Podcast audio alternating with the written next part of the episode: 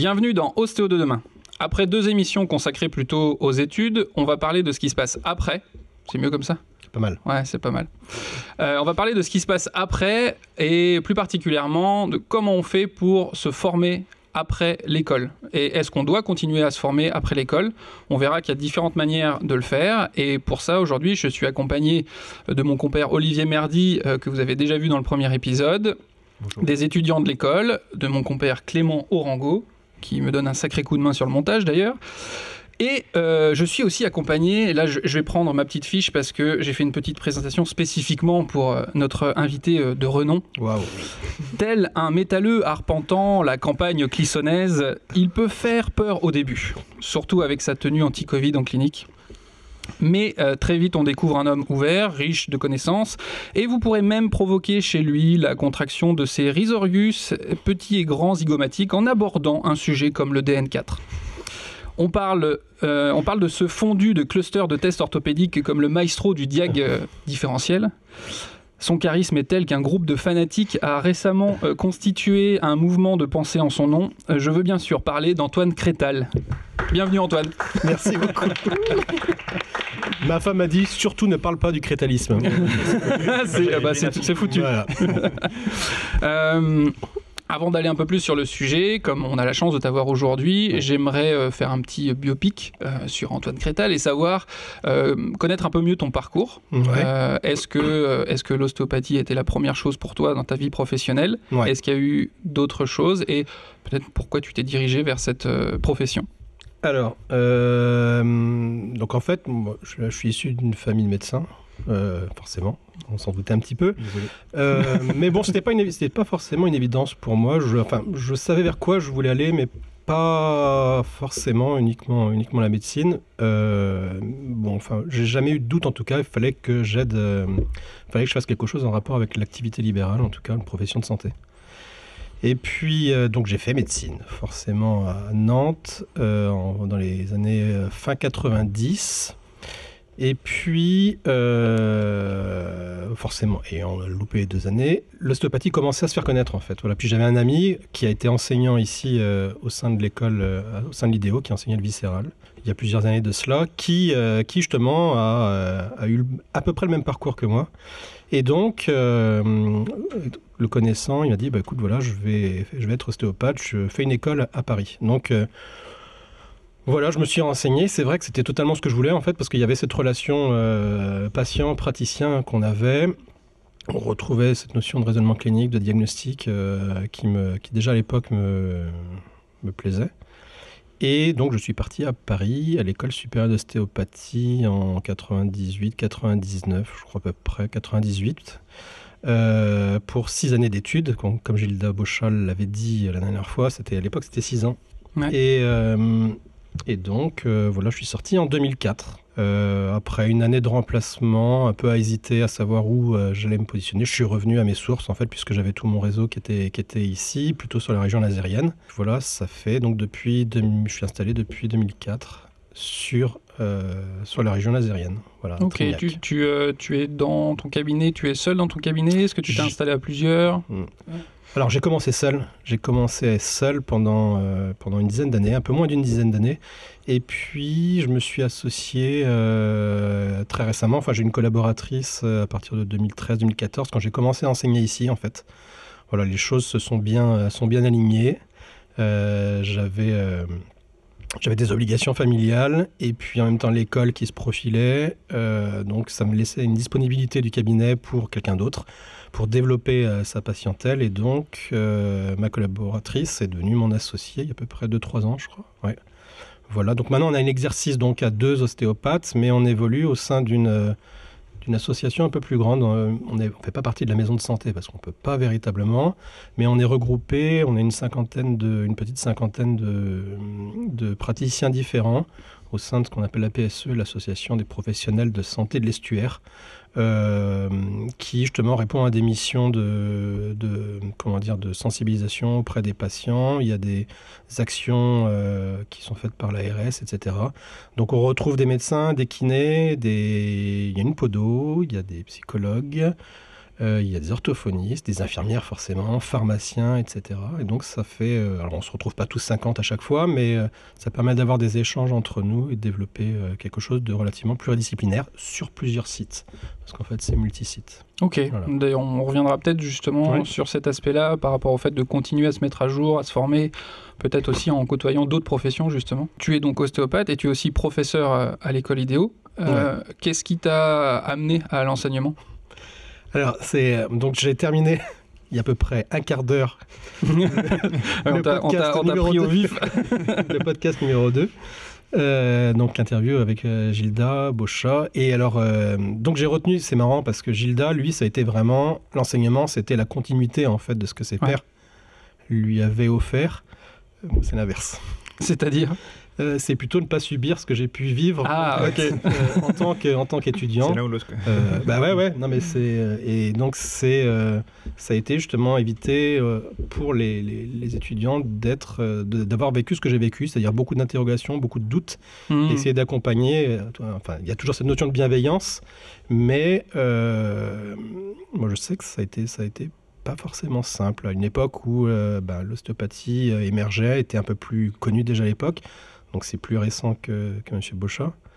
Mais euh, la pédagogie, pareil, n'était pas encore euh, telle qu'elle est aujourd'hui. Ça se hmm. mettait, c'était par petites touches. Hein. On était des promos de 50, on commençait à être les premières grosses promos, mais avec des enseignants euh, qui changeaient régulièrement. Enfin, donc on avait, un, on avait une pédagogie qui était un peu plus fluctuante à l'époque. Et tu as ressenti une difficulté par rapport à ça? Et quand tu dis que tu avais beaucoup de questions et de doutes, c'était sur le peut-être j'y vais directement, directement sur le concept de le concept euh, ostéopathique ou, euh, ou sur la manière dont les choses étaient enseignées La manière. La manière? La structure. La structure, parce que euh, non, le concept il était très bien, il était très bien enseigné, c'est pas un souci.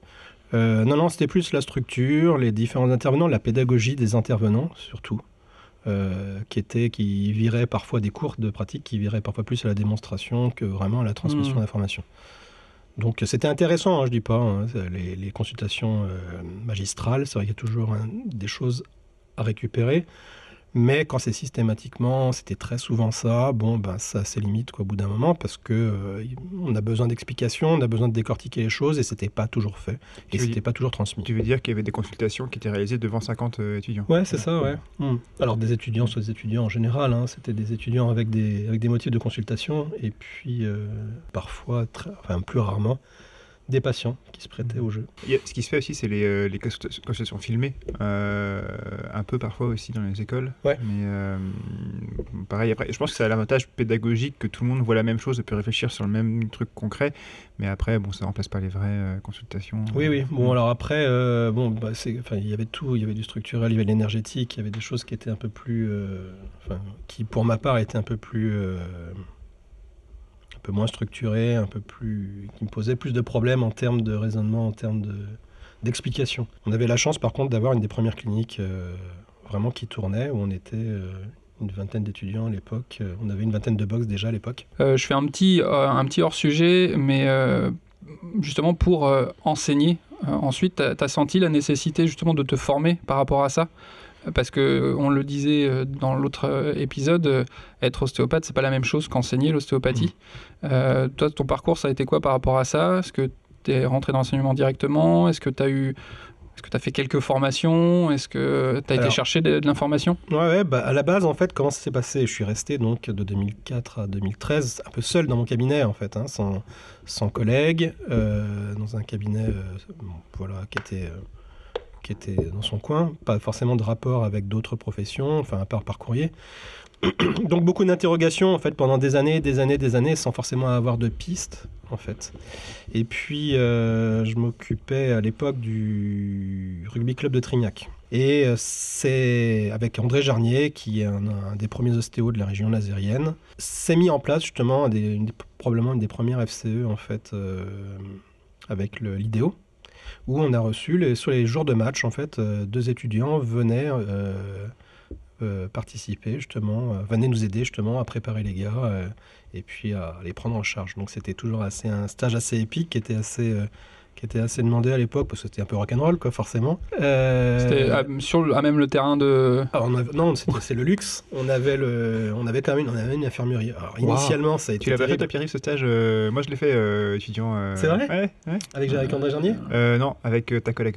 Ah oui. Ouais. Bah oui, tu vois. Ah oui, oui, avec Eric, exact. Ouais, je, me, je me rappelle d'un stage de rugby euh, qui était un peu, un peu sport, ouais, Ouais. effectivement. J'en ai quelques-uns qui. Ça, ça sentait, ça sentait fort. Ah oui, oui, ça- Alors on a vécu les anciens gradins qui étaient des trucs centenaires parce que le club est centenaire et euh, les anciens gradins où c'est du, du béton armé, euh, du carrelage, des, des douches euh, au plafond, euh, des douches au plafond.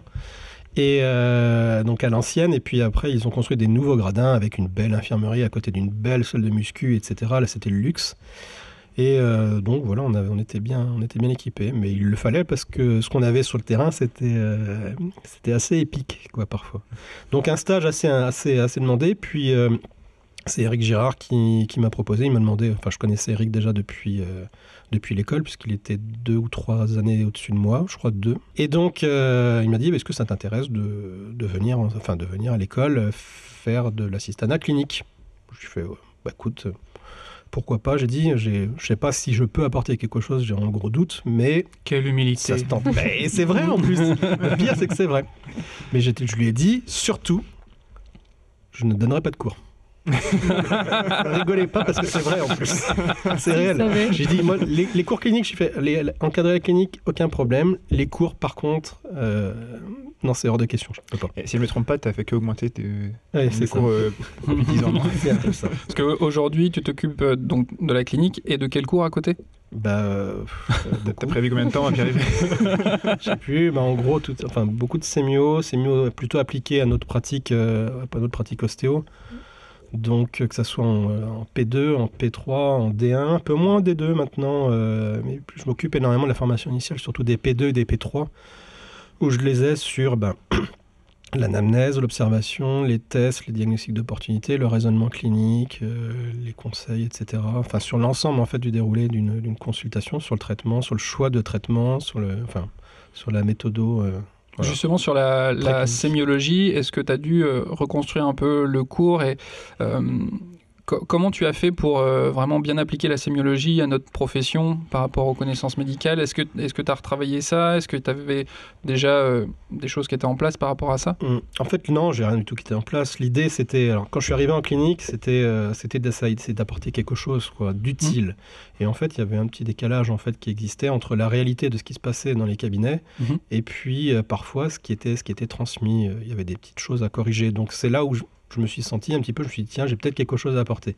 Ok.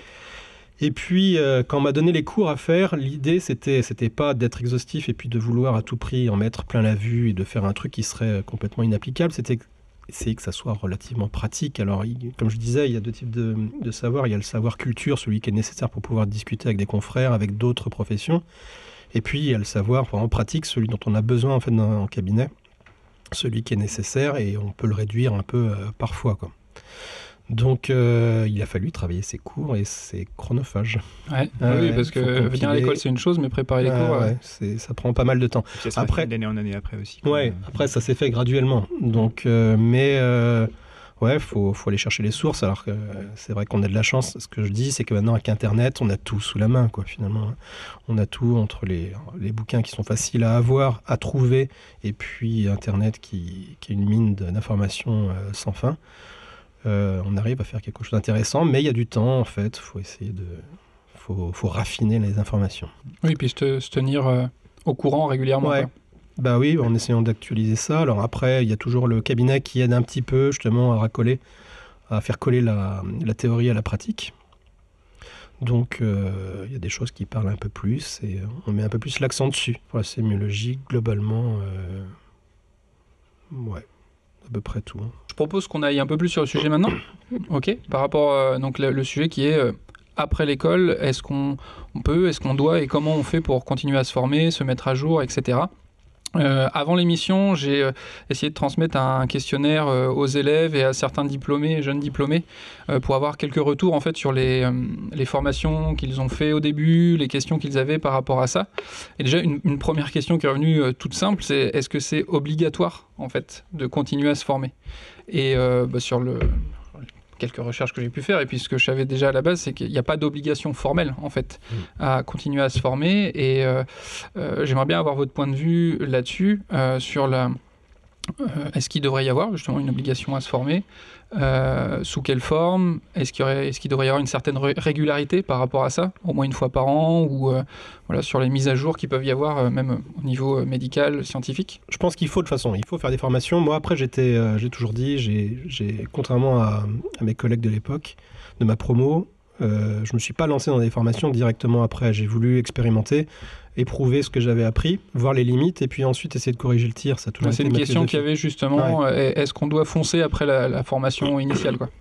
Moi, je pense qu'il faut, euh, faut attendre un peu, faut, faut, voir- faut, faut voir ses, ses limites, ses insuffisances, voir ses qualités aussi.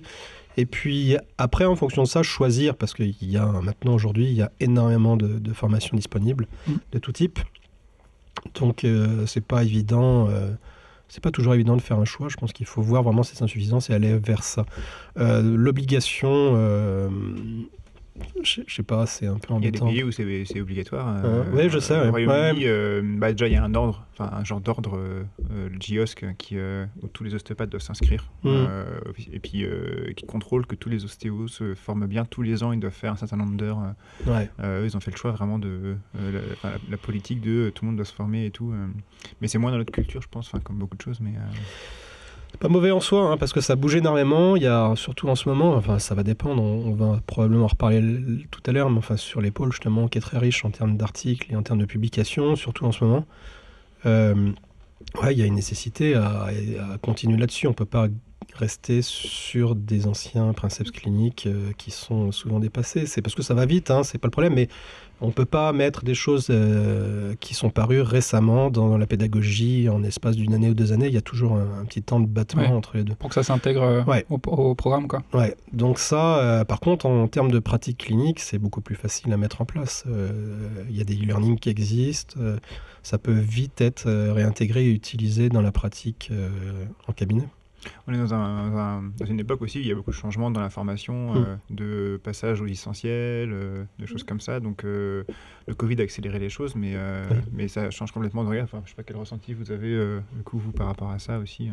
Toi, Émeric, t'es en D2. Anaël, rappelle-moi Moi, je suis en quatrième année du coup en, en D1. quatrième année. Mm, mm. Est-ce que, euh, est-ce que vous avez déjà en tête euh, l'idée de vous former derrière? Est-ce qu'il y a des, thèmes ou des aspects que vous, aimeriez creuser ensuite? Ouais, moi pour ma part, c'est vrai que les formations, ça m'intéresse euh, beaucoup en tout cas, parce que je pense que c'est nécessaire en sortant de l'école de continuer à se former pour éviter de rester trop dans ce truc de j'ai appris des choses à l'école et j'appliquerai que ça dans mon cabinet.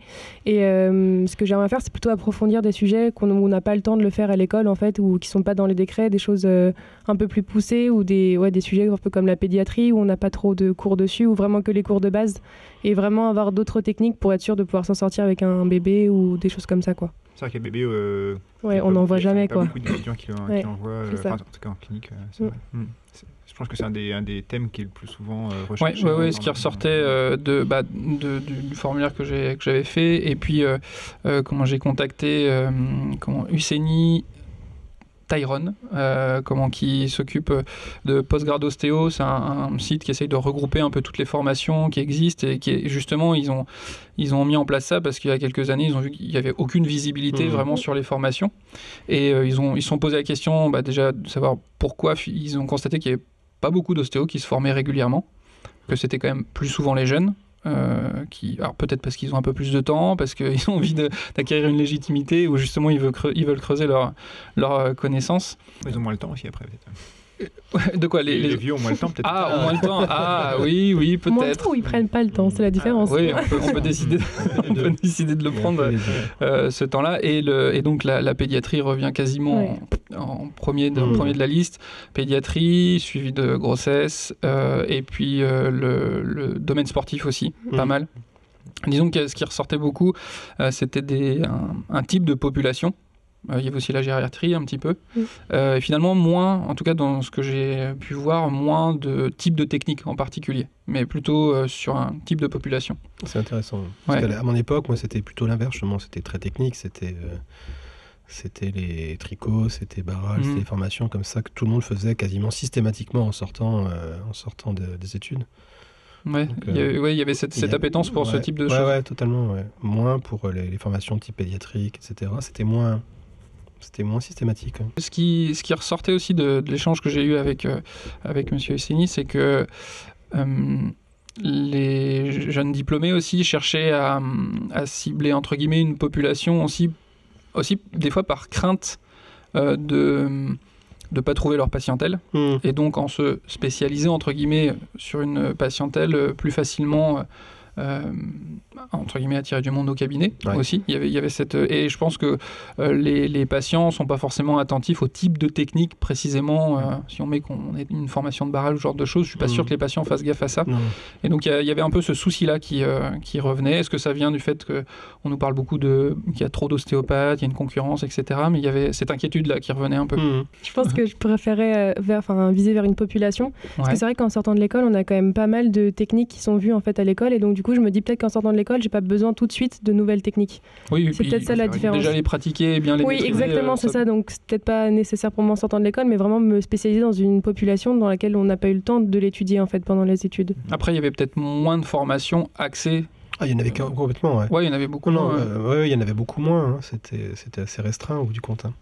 Après, il y a le côté applicable aussi. Sur le côté connaissance, ben, en fait, on l'a directement. Hmm. Et après, on peut l'utiliser au cabinet. Ouais. Alors que le côté pratique, finalement, on va l'améliorer au fil de la pratique. Quoi. Mm. Je pense que les gens, ils veulent quelque chose qu'on veut utiliser tout de suite, plus que de augmenter le nombre d'outils à utiliser. Je Mm. pense que ça peut jouer sur le... Ouais, Enfin. toi, tu es sorti il y a combien de temps, Clément? Il y a trois ans. Il y a trois ans. Et justement, est-ce que tu as, commencé à te former directement après? Ouais. Est-ce que Dès vers quoi tu t'es dirigé? année, euh, bah, Après, moi, j'ai enchaîné directement avec la formation, enfin la sixième année à l'école pour, euh, pour la pédagogie. Et Mhm. donc, il y avait une formation de pratique euh, inclus dedans. Et euh, après, moi, je me suis formé bah, tous les ans. Je fais une formation parce que je trouve que c'est utile. Il y a toujours des choses, euh, bah, rien que le partage de connaissances avec les autres praticiens du groupe. Enfin, c'est toujours intéressant de. Oui, il y a, C'est le il y, a, il y a aussi c'est l'aspect euh, sortir de son cabinet qui peut être intéressant. Oui.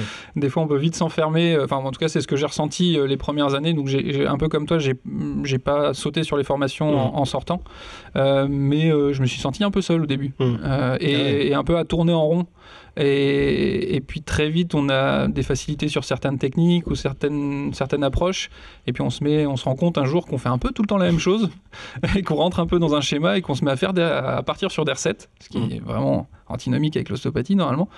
Euh, et et c'est là que j'ai commencé à vouloir euh, faire des formations aussi pour me rafraîchir un peu la tête, euh, sortir de, de, de mes œillères. Est-ce qu'il y a, d'autres choses qui vous ont poussé à faire des formations ou, euh, ou qui vous pousseraient à faire des formations euh, au-delà du fait de sortir de son cabinet, la mise à jour des connaissances, ça c'est évident. Après, ça peut être les problématiques rencontrées aussi au cabinet. On Ouais. tombe sur un patient où finalement on, on, bloque ou on ne sait pas trop quoi faire et finalement bah, on cherche s'il y a des formations sur ce sujet-là. Et ça, ça peut être une piste. Je sais que euh, une des formations c'était euh, sur la prise en charge bébé aussi, des plagiocéphalies.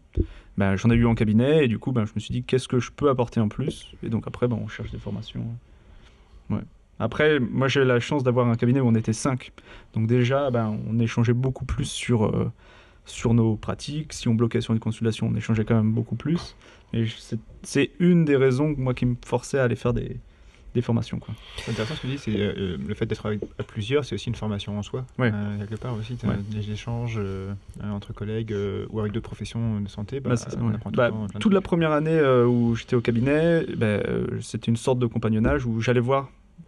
Quand tu commences, tu as plus de temps libre finalement. J'allais voir ma collègue euh, pendant des consultations, bah, plus pédia, parce que c'est c'est là où j'avais le moins d'expérience et ça me parlait plus. Donc euh, c'est- c'est toujours enrichissant. ouais. Moi, Après, c'était euh, aussi, aussi avoir accès à- aux, comment dire, aux avis d'experts, en fait. hein. Euh, C'est vrai que c'est aussi ça la richesse.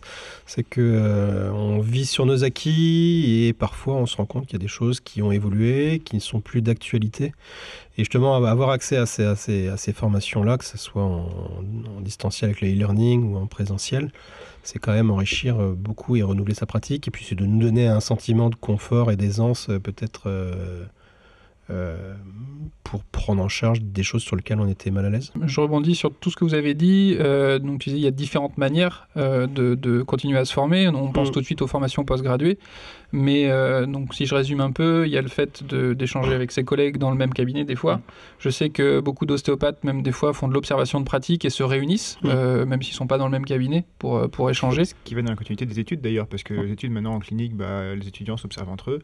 Euh, les premières années, deuxième année, bah, ils apprennent plein de trucs des quatrième, cinquième année euh, aussi. Euh, je pense qu'on même minimise tout ce qu'ils peuvent apprendre euh, en discutant entre eux par rapport à ce que le- l'enseignant peut leur transmettre euh, devant une salle de cours. Bah, je, je vais reparler euh, de notre colocation, hein, mais on a appris beaucoup de choses quand on était en coloc, vu qu'on était que des ostéopathes en coloc, on parlait que de ça. quoi. l'ostéopathie.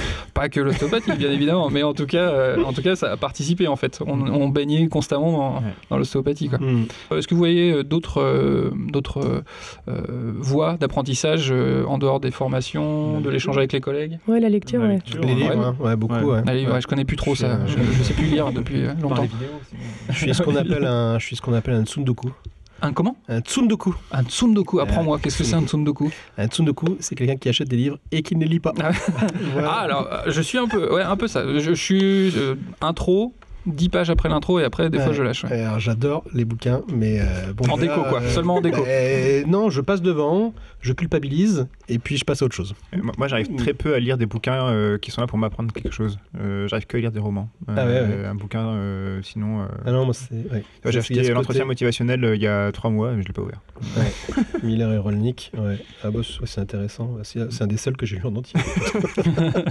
Mais euh, non, non, ouais, avoir autant de connaissances, moi, c'est, enfin, sous la main, comme ça, que ça soit, comme je dis, Internet, etc. C'est, euh, c'est relativement enivrant en fait. Et euh, je regarde tout ça. J'aimerais bien tout ingurgiter, avoir la... absorber tout. ouais, un peu comme dans Matrix. Ça, va- Voilà, Pouvoir ça, brancher, ça serait à- pratique. ça serait pas Ça mal. serait pas mal, Après, serait je pense que même sans parler de livres, euh, il y a les articles euh, scientifiques. Les articles qui- en plus, qui ouais. pa- qui- enfin, Il y en a pas mal qui paraissent euh, quasiment tous les jours. Les réseaux sociaux, Ouais. totalement, euh, l'actualisation. En sélectionnant une bien les sources, quand même.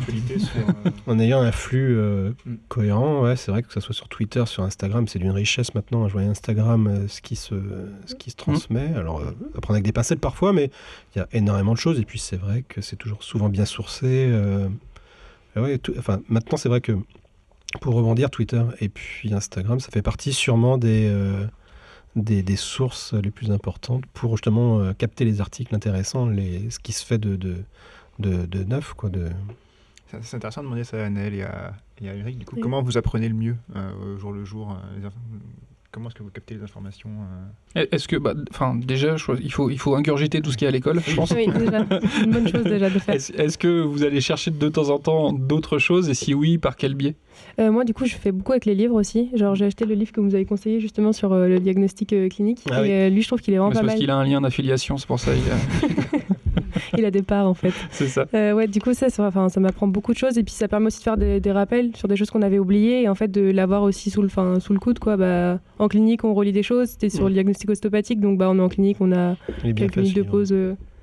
Ouais. Non, franchement, il est vraiment pas mal. Il est bien expliqué. Il est assez concis. Enfin, c'est cool, quoi.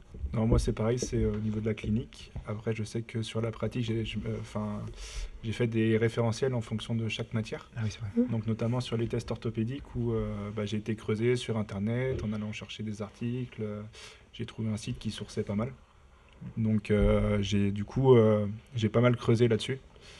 Et euh, donc ouais, c'est là-dessus où j'ai le plus appris. Et puis euh, l'échange avec, euh, avec euh, les profs en clinique. Ça, c'est prouvé, c'est une des meilleures façons d'apprendre, de créer soi-même un contenu ou un- un- quelque chose à transmettre. euh, c'est là où tu retiens le plus, hein, Ouais. de toute façon. Donc du coup, euh, en fonction de chaque, euh, chaque pratique, je me suis basé sur, euh, bah, sur des profs euh, un peu références euh, à l'école. En HVT, euh, par exemple, euh, les livres de Monsieur Cambier, euh, Viscéral plutôt sur euh, euh, Monsieur Barral ou euh, Finette et William. Tu te construis ton propre euh, wiki, Ouais, quoi. j'essaye, euh, j'essaye de, de- d'étoffer mon, mon panel de, de techniques euh, pour au moins avoir en clinique et puis euh, les approfondir euh, en clinique. quoi. Une, une chose qu'on voit apparaître euh, bah, dans la formation postgraduée, c'est le, le mix euh, entre le e-learning et le présentiel. Mhm. Ça, ça se fait de, de plus en plus et je, enfin, je sais pas ce que vous en pensez, mais moi je trouve ça plutôt intéressant parce qu'il y a, euh, je sais pas quel est votre vécu, mais il y a plein de formations que j'ai pu faire où clairement euh, c'était un peu ennuyeux de recevoir la théorie comme ça. Et en fait, j'ai l'impression de m'être déplacé pour pas grand chose, alors que j'aurais pu recevoir une vidéo, un PDF, euh, prendre le temps à mon rythme de, de l'accueillir, et puis après de, de, venir vraiment pour la pratique Mmh. derrière. Euh, euh, je, je, trouve ça intéressant comme forme de comme forme d'apprentissage. Une, une, formation justement, que je vais pas tarder à faire là justement qui est assez intéressante, c'est sur la dans une semaine justement j'y vais sur la, la neurodynamique justement, c'est-à-dire la biomécanique euh, neuro. Et justement, il y a un énorme e-learning justement ingurgité qui donc euh, qui est nécessaire, qui est requis en fait pour pouvoir en fait euh, faire plus de pratique sur les trois jours de présentiel. Je trouve ça assez intelligent quoi du coup. Et puis ça permet de mieux digérer la chose, de prendre son temps plutôt que de tout prendre comme ça en très peu de temps sur des journées de 8-10 heures. Euh, c'est, c'est... Bah ouais, ouais, ouais, Notre quotidien. Bah oui, oui, oui. On... ouais, mais du coup, ça allège peut-être le truc. Euh, ouais. Là, on l'a vu avec la période Covid où, bah, justement, pour les cours, en tout cas, les polis étaient déjà mis, euh, déjà mis en ligne. En ligne donc, ça nous permettait de, de prendre une, une, partie et après de recevoir un peu plus d'infos mmh. pendant le Prendre plus pendant de temps, en fait. Mmh. Donc, c'est vrai qu'avec le Covid, c'est vrai qu'on a vu les e-learning exploser. enfin, il y en a une foultitude. Il y en avait déjà quand même beaucoup déjà avant. Euh, très intéressant, mais euh, là vraiment avec les, deux années là qui sont passées, euh, c'est, enfin, il faut vraiment sélectionner maintenant les choses intéressantes parce que sinon on a vite fait d'empiler en fait les, les formations quoi et d'être dépassé un peu par le temps. En parlant justement de ce qui s'est développé avec avec le Covid, justement l'école a dû s'adapter aussi. Donc je fais un petit hors sujet, mais est-ce que c'est des choses qui vont qui ont été discutés ou qui vont peut-être un peu évoluer justement à, à, conserver un peu ce distanciel de temps en temps ou à produire du, euh, du contenu qui pourrait être euh, vu euh, sur Internet ou ce genre de choses dans, dans l'école elle-même, de mixer les deux un peu Ouais, c'est en, bah, en, transition. justement, on regarde ce qui se fait et puis on essaie d'écouter à la fois les étudiants et puis les, bon, les nouvelles technologies qui existent. On a déjà fait des sous. voilà, maintenant, s'il y a besoin de faire un zoom pour transmettre un cours d'une journée, journée sur l'autre, d'une heure sur l'autre, on peut le faire. voilà, on a, le, on a la technologie pour. Après, sur la pédagogie euh, en général, euh, ouais, on, a un projet de se diriger vers euh, plus de contenu en ligne, un type de capsule vidéo, des choses comme ça.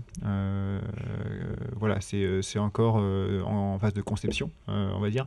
Mais, mais ouais, on, voit bien que, que les choses changent, les modes d'apprentissage sont plus du tout les mêmes. et, et ouais, on va essayer de s'adapter au mieux à tout ça. Quoi. Mm. Euh, Après, le, ouais. le, présentiel a, a, quand même de l'importance. Puis on le voit. Euh, bah, bah pour la pratique. Beaucoup, beaucoup, oui, pour la pratique, même pour l'apprentissage, euh, beaucoup d'étudiants disaient de bah, toute façon. Le, oui, c'est vrai. Dans, dans la première émission, ils disaient ouais. que tout, tout en distanciel, au bout d'un moment, c'est dur de rester concentré. Ouais. Quoi. Ouais, on Et de se motiver en fait. aussi. Ouais, c'est compliqué. C'est ça, enfin, je pense que c'était une souffrance pour tout le monde. Hein. Euh, pour les étudiants, parce que c'est vrai, 10 heures de cours à écouter quelqu'un parler, enfin moi, je le, je le, c'est ce que fait un e-learning, quoi, si je veux. Je tiens pas une heure ou deux, quoi. Donc, euh, j'arrête. Oui, le, euh, le, temps de concentration est limité. Le temps de concentration, on se doute bien que le message que l'on transmet, nous, enseignants, du coup, de l'autre côté, euh, qu'est-ce qu'on, la grosse, le gros point d'interrogation, c'est qu'est-ce qui reste, au bout du compte. Et puis, ben, pour nous, enseignants, enfin, si on fait ça, c'est quand même pour l'interaction. C'est quand même pour avoir un échange, se retrouver comme ça derrière les écrans où justement, il oui. n'y ben, a plus ces échanges-là du tout, même si on essaye de les provoquer. Euh, comme ça avait été dit dans le podcast, euh, j'avais pas envie d'allumer ma, ma, caméra euh, parce que pour mille raisons. Quoi. Et on le voit bien, on avait beau essayer de. On avait l'impression d'être seul derrière les micros, à parler ouais. comme ça pendant parfois 10 heures consécutives dans un dans 10 mètres carrés. bon, c'est une expérience, peut-être pas forcément la meilleure de ma vie, mais ouais. À voir après. La notion de capsule, elle est intéressante en fait, en petit volume. Mm.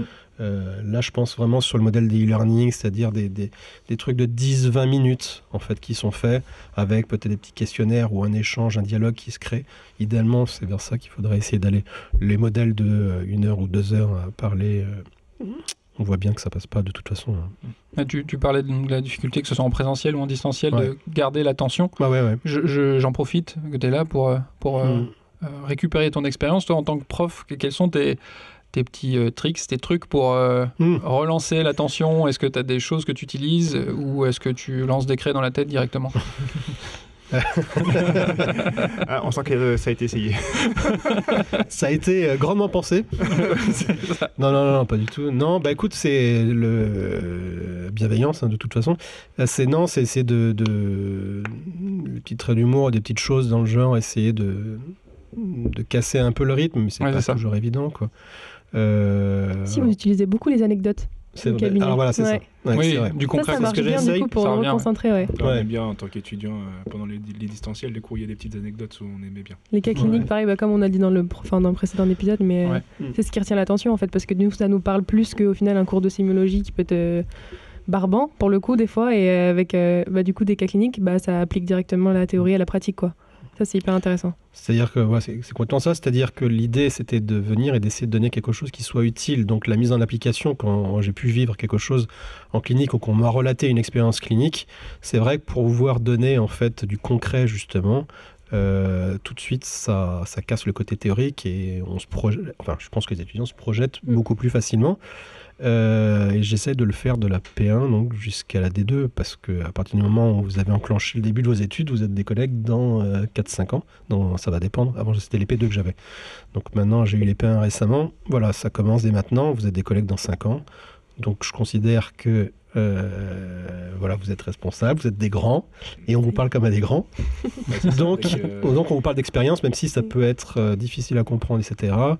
Euh, voilà, moi c'est ce que j'avais aimé en fait avec le avec le passage post-bac, c'était ce côté vraiment un peu plus on, on vous responsabilise, on vous projette face à un futur proche. Et, euh, et moi, ça m'avait, ça m'avait bien plu, en fait, voilà, d'être arrêté, de, d'être euh, moins infantilisé, en tout cas. bah, ça nous permet ouais, de visualiser euh, Ouais. et ce- de réfléchir bah, qu'est-ce qu'on ferait dans cette situation-là. quoi. Par rapport au cabinet, au cas concret, est-ce que, pour ceux qui ont déjà fait des, des formations, est-ce que vous arrivez à, à bien appliquer justement après euh, les formations au cabinet? Est-ce que moi, je, je, sais- je sais que j'ai souvent, surtout que pendant 15 jours, je suis au taquet. Euh, vraiment, euh, j'ai envie de faire, et même limite, euh, bah, j'ai un biais de perception et je vois que des problèmes en lien avec ce que j'ai vu dans la formation. Mmh. Et puis après, ça s'étiole un peu. Et souvent, si je suis honnête, il va rester quoi Allez, 10-15% en fait de, de la formation dans, dans ma pratique. quoi. Euh, moi, les, les formations ont plutôt conforté en fait vers ce que je, vers ce que je pensais aller. Donc ça, ça a été, euh, ça m'a redonné de la confiance en fait. Ok. Euh, je me suis dit putain, je suis pas tout seul. Euh, c'est l'impression que ça m'a donné. Pas tout fait. seul à douter.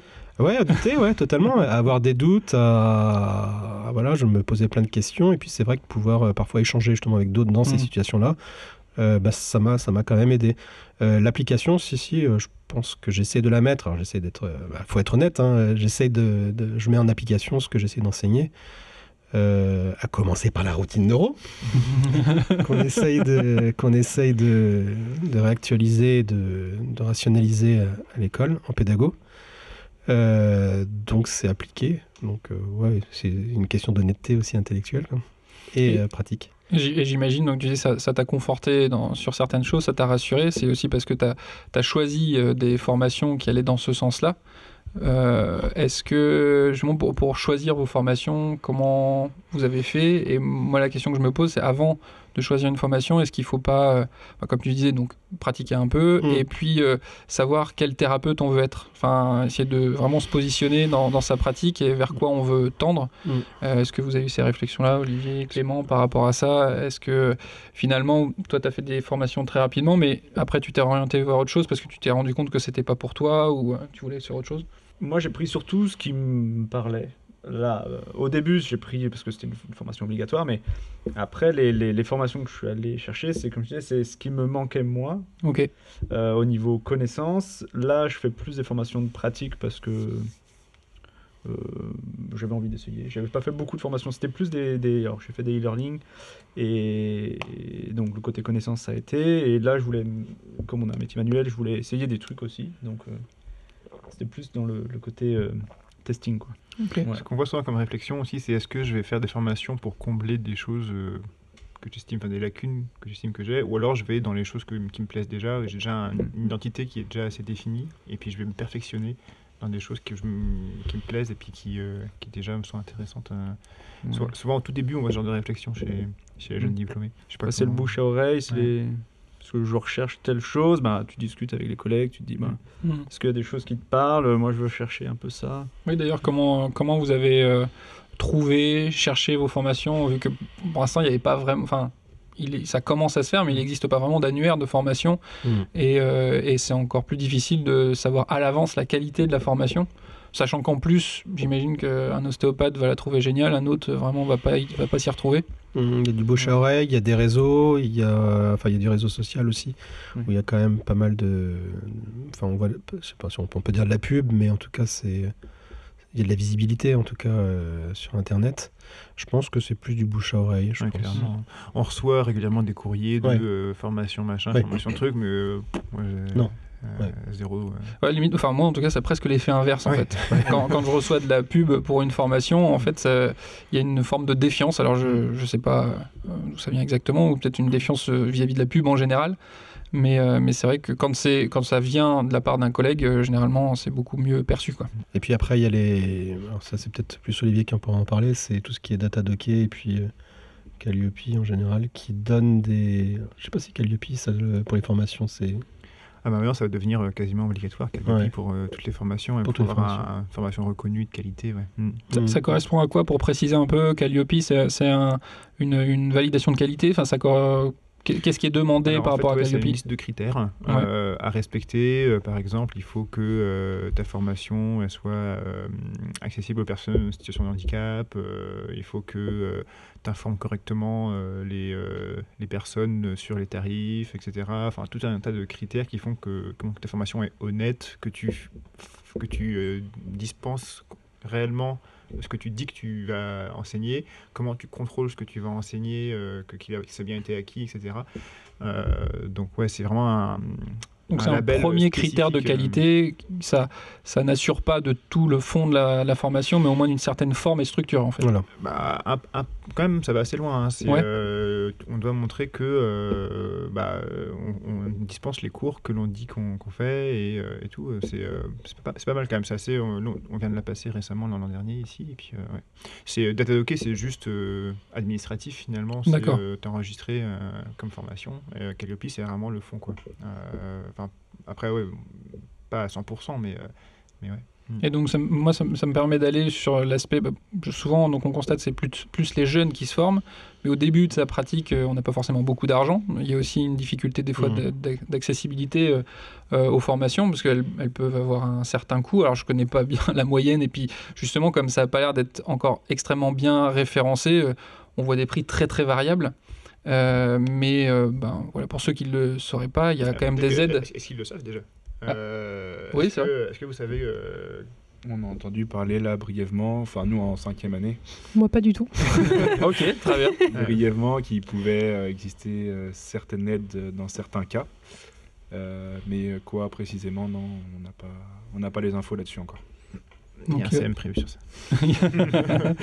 Bah, la- la- celle qui est la, la plus connue, c'est le, le FIFPL, Mm. euh, où euh, il faut euh, donc comment déclarer qu'on va faire une formation. Il faut bien le faire avant de faire la formation. Ça sent le vécu oui, carrément, parce que si on- des fois ça se joue à 24 heures près, et après ça rentre plus dans les dans, dans le, dans, le, dans, le- dans les critères. Et, euh, et puis il y a aussi, alors je- par contre, je, je sais pas, euh, il y a aussi le, le fonds de formation, euh, je n'ai plus le CPF, je n'ai plus le nom. C'est le Compte centre de de formation CPF, compte, professionnel de formation. Voilà, compte Mm. professionnel de formation. Ou d'ailleurs, en ce moment, je ne sais pas si vous recevez des appels tous les jours pour une arnaque par rapport à ça. ouais. Ouais, texto, mail. Ils, sont, ils, sont très, ils sont très pugnaces euh, Mm. par rapport à ça. Euh, mais voilà, il y a, il y a des aides qui existent et qui sont possibles. pour Et généralement, les formations qui ont euh, la certification Calliope euh, permettent euh, de- d'avoir le FIFPL Mm. comme aide financière. Et du coup, ça, on a accès directement dès la sortie de l'école, dès le diplôme, ou faut Ouais. attendre euh, Ouais, ouais. Non Par, euh. Donc là, en... En fait, c'est une cotisation qu'on fait en tant que libéral. On Oui. cotise euh, pour ça et du coup, bah, on bénéficie de droits à la formation. Et pour le FIFPL, là en ce moment, c'est 700 750 euros par an.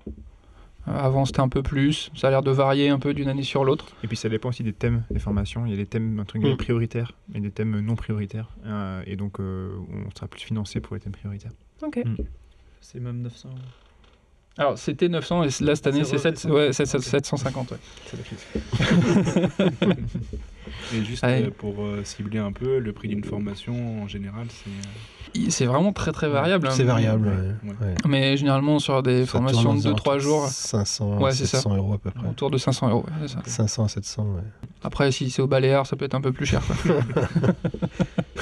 quoi. Dans- Ça dans- existe dans- dans- Oui, oui, ça existe, dans- carrément. En moyenne, dans les prix raisonnables, c'est environ 150 euros par jour. à peu près. Oui, ça correspond à peu 150 près. 200 euros par jour. Je vous propose qu'on fasse une petite pause et puis ensuite, justement, on parlait de différentes manières de se former et il y a le fait d'aller à des conférences et en particulier, on va parler du symposium qui est organisé par l'école. Euh, donc, c'est, rappelle-moi les jours exacts, c'est en mars de cette le année. 11 et le 12 mars euh, prochain. Voilà, 11 et 12 mars pro- prochains, pardon. On fait une petite pause puis on revient dessus parce que bah, vous participez quand même activement tous les deux euh, à ce symposium et Mhm. l'organisation de ce symposium. À tout de bien. suite. Très bien.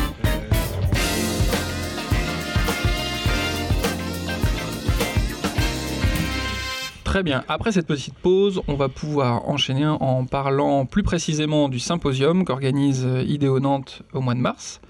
Et euh, j'aimerais savoir bah, déjà quel est le thème de ce symposium et comment il a été choisi cette année?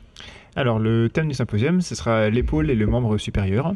Euh, il y a trois ans, on était parti sur un thème très très global, euh, la douleur chronique, et même euh, il y a cinq ans, les troubles du sommeil, donc des choses assez assez globales. Et puis là, on voulait quelque chose de un peu plus concret, en fait, plus proche, ouais, un, un moti- un motif, un, motif de consultation, une, région du corps qui peut poser problème, des difficultés, des questionnements.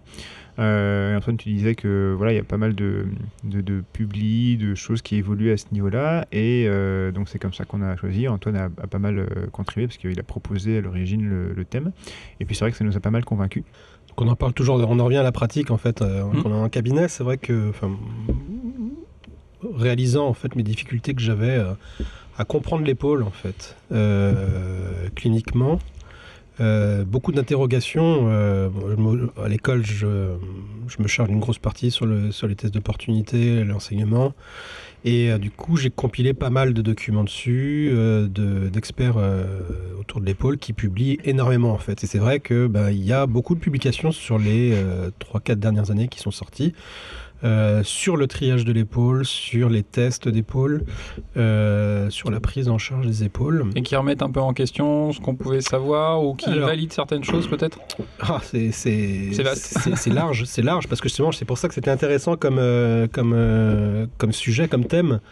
C'est que il y a tellement de choses à dire en fait, il y a tellement de choses à renouveler.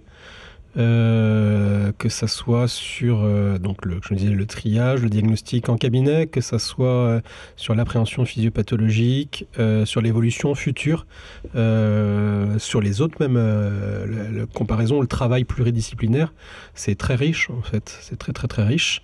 Et bah, donc avant ça, j'avais commencé à faire quelques bah, justement quelques e-learning, justement à compiler certaines choses.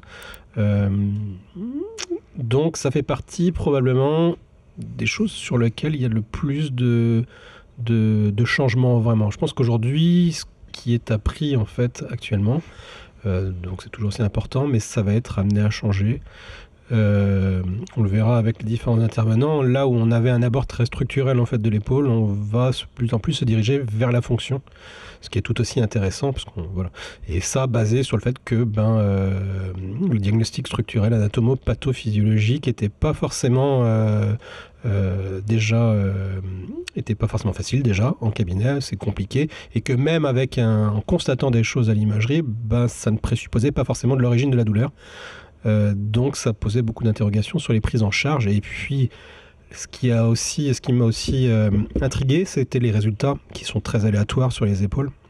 Les résultats par rapport à ce que tu Euh, voyais au cabinet Au cabinet, ou- ouais. Au cabinet, ouais. C'est vraiment, euh, voilà, il y a vraiment, il y a vraiment de tout. Alors, les nouvelles classifications, on les verra. elles, elles commencent à être de plus en plus, euh, comment de plus en plus distillées dans les différentes formations, plutôt, euh, plutôt post-grade justement. Euh, D'où l'intérêt, justement, de commencer à en parler et de le réintégrer maintenant dans la formation pédago, justement avec des épaules plutôt irritables, instables, euh, raides et toujours douloureuses, quoi qu'il arrive. Donc là, on va, on va plutôt vers la fonction, mais il y a encore beaucoup, beaucoup de choses à travailler et à comprendre en fait. C'est une région où, qui pose des, des questions, quoi. C'est, c'est, je pense, une des régions sur lesquelles il est plus difficile euh, de, de- d'obtenir des résultats. euh, euh, à moyen et, et long terme. Enfin, je sais pas quelle est votre expérience vous sur sur le sujet. euh, Ça faisait euh, partie des choses les plus compliquées au cabinet quand, euh, Hmm. quand un patient venait avec une douleur d'épaule, des fois difficile de bien définir le, le tissu en souffrance, l'origine, etc. Le, le- le fait que ça soit système apaniculaire, euh, qu'il y ait pas de, enfin, que tout, tout tienne surtout par euh, un système musculaire. Et, et- dans le carrefour avec plein d'autres choses, euh, Ouais. la respiration, même le triangle supérieur. Enfin, Et puis, euh, voilà, en discutant avec, avec euh, mes collègues, tout ça, on voit que ben, on est on a tous le même ressenti, en fait, on est tous aussi euh, perdus et euh, je pense que ça intéresse particulièrement de, les gens de pouvoir réactualiser un petit peu leurs connaissances et euh, voir de, de nouvelles approches. L'autre euh, l'autre chose qui est intéressante, c'est que finalement, là, on avait une. Enfin, autrefois où l'approche était très symptomatique, on parlait souvent euh, de, rétrécissement sous-acromial, on parlait de calcification, etc. Aujourd'hui, on sait que c'est pas forcément, enfin voilà, que c'est pas forcément le problème. On relativise certaines choses et ça vient pas forcément des ostéopathes, mais moi ça m'a toujours fait plaisir de l'entendre. C'est que d'abord, aujourd'hui, on sait qu'une épaule, ça doit être pris de façon très globale. Et quand je dis global, c'est que c'est l'ensemble, quoi. Ça va jusqu'au bassin, voire plus.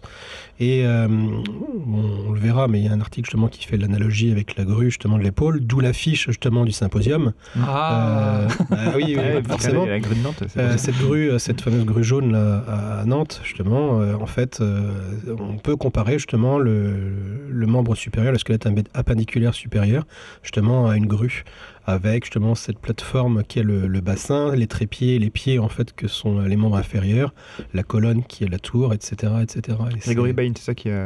qui a Gré- levé ce- Grégory Bain, ouais. On a essayé de la voir, mais euh, ça n'a pas marché. Dommage.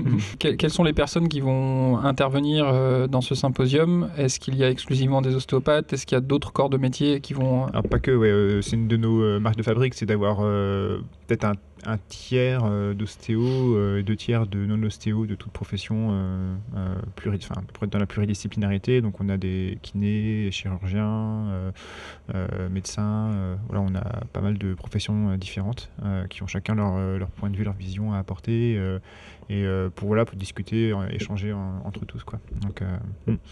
Ah ouais, on, et on aura euh, Ouais, par exemple, euh, deux des têtes d'affiche euh, sont euh, Joe Gibson et Mike Stewart, par exemple, et, qui sont anglais, et ce sont tous les deux des kinés.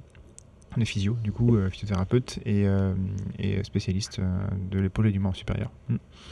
Ah, petite question, euh, vite, euh, rapidement. Tu dis que donc il y a des Anglais qui vont intervenir. Est-ce qu'il y aura une traduction pour les... Oui. Oui, oui. Les non- Ah, les non depuis, anglophones. euh, depuis c'est la troisième édition où euh, on fait des traductions euh, simultanées. Ouais. Ok, Ah ouais. Top. Ah oui, dans, dans les deux sens, du coup. j'ai encore du mal à me départir des sous-titres euh, quand je regarde des séries.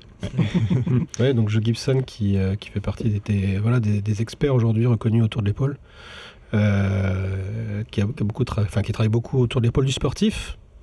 Euh, Max Stewart sur les douleurs un peu plus complexes. Après, il y a d'autres noms aussi qui existent, mais euh, voilà, les experts autour de ça sont apportent des choses relativement riches. On voit souvent les mêmes noms, mais euh, je veux dire qu'ils sont très euh, sont très euh, en termes de publication, c'est euh, c'est riche quoi. Enfin, c'est ils sont assez prolixes par rapport à ça. Productif. J'ai hâte. euh, Productif. L'intervention de Joe Gibson, c'est- elle va parler de l'épaule instable et, et je trouve que c'est un, Hmm. un truc qu'on voit assez souvent sans le reconnaître et euh, c'est vraiment hyper, euh, hyper chiant à traiter. Des fois, on- à peine on touche, hop, ça se rebloque, ça se machin. Enfin, c'est euh, problème de proprioception au niveau de l'épaule, euh, c'est Ouais. assez, assez tricky. hein. Ah, il y a beaucoup de. Alors, il y a l'épaule instable, il y a les lésions de slap, il y a beaucoup de choses encore qu'on. Mm. Qu'on probablement qu'on sous-diagnostique. Alors euh, après, on peut pas forcément agir sur tout, mais je pense qu'on a une vision encore qui est euh, de l'épaule qui est trop, euh, bah, encore beaucoup trop structurelle et que justement, il faut qu'on fasse changer ça pour mieux appréhender et essayer de mieux, mieux traiter nos patients, quoi, mieux les aider. Mais pour ça, il faut comprendre.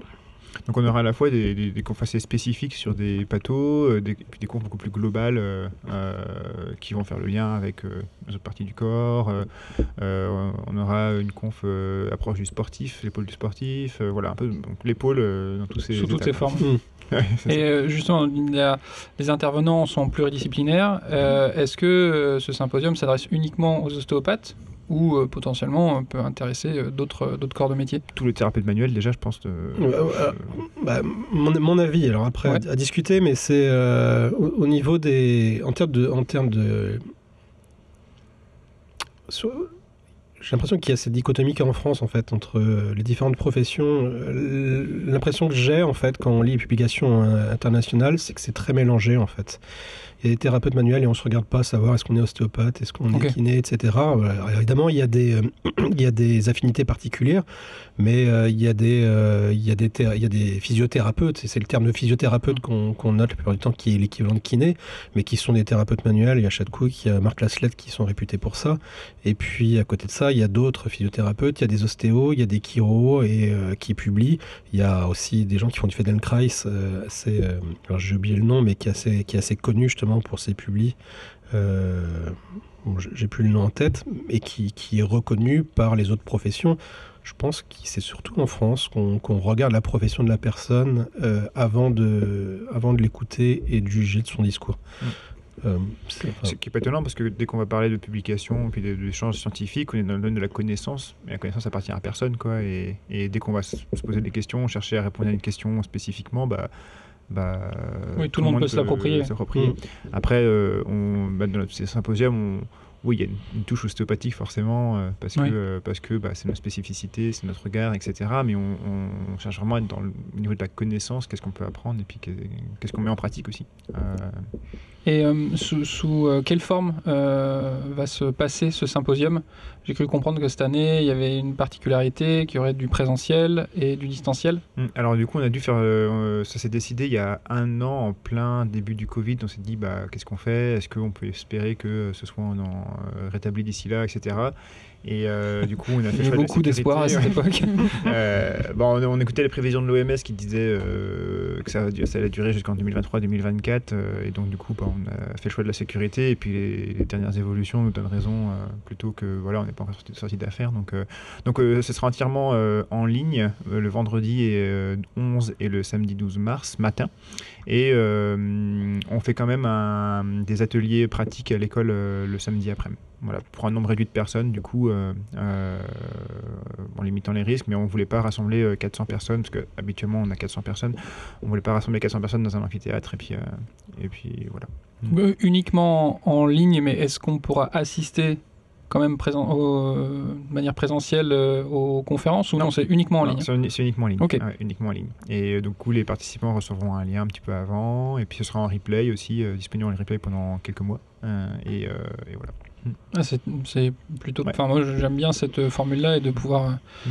Effectivement, euh, tout le monde, des, des fois, ne peut pas se détacher sur un week-end ou trois jours, et là, de pouvoir. euh, Mm. Et je pense qu'on retrouver, gardera ce, ce système, euh, on fera sans doute des formats hybrides par la suite, euh, Ouais. avec tout le temps cette option en ligne. euh, quasiment tous les, toutes les conférences que je vois maintenant ont, ont le double, Mm. sont hybrides. Et euh, voilà. Vas-y, C'est vas-y. juste par rapport aux ateliers pratiques, du Ouais. coup, ça va se passer comment euh, Les personnes inscrites devront se réinscrire à d'autres ateliers euh, Il y aura plusieurs modules dans l'après-midi ou ce sera un atelier pratique euh, Ouais, il y a, alors il y a quatre thèmes euh, pratiques. euh, euh, là, c'est plutôt axé ostéo. Enfin, non, il y y a, il y a un thème, un atelier, c'est imagerie de l'épaule, où les, gens pourront faire de hum, l'échographie. Euh, et euh, repérer les structures et puis voilà euh, revoir un petit peu l'anatomie et puis est-ce qu'on se place bien etc un atelier sera par Germain Delos un kiné sur plus l'examen clinique de l'épaule au niveau test tests médicaux. Un atelier Robert Sarzo lui ce sera plus un peu neuro quels sont les points de compression épaule membre sup le lien avec la globalité et puis un plus accès sportif par Laurent Beto voilà et donc ces quatre ateliers là sont répétés deux fois c'est-à-dire que euh, ce sont les quatre mêmes euh, en début d'après-midi et en milieu d'après-midi. Et du coup, quand on s'inscrit, on en choisit deux. Et on en fait un à 14h et puis un à 16h, je crois. Et voilà, donc on peut faire euh, deux fois. Est-ce que vous avez des attentes particulières, vous, justement, en tant qu'organisateur euh, Qui a, qui, a, qui a de l'interactivité un petit peu quand même, que Ouais. bah, il y aura un chat, voilà, il y aura, on pourra poser les questions, euh, que, que, que ça échange pas mal quand même, malgré le- la distance. Ah oui, c'est pas mal, c'est parce que Euh, l'e-learning, des fois, on est juste passif ouais. devant son écran, on, peut, on pourra quand même euh, Ah échanger ouais, un il y aura un peu. temps de questions, Ouais. euh, voilà que.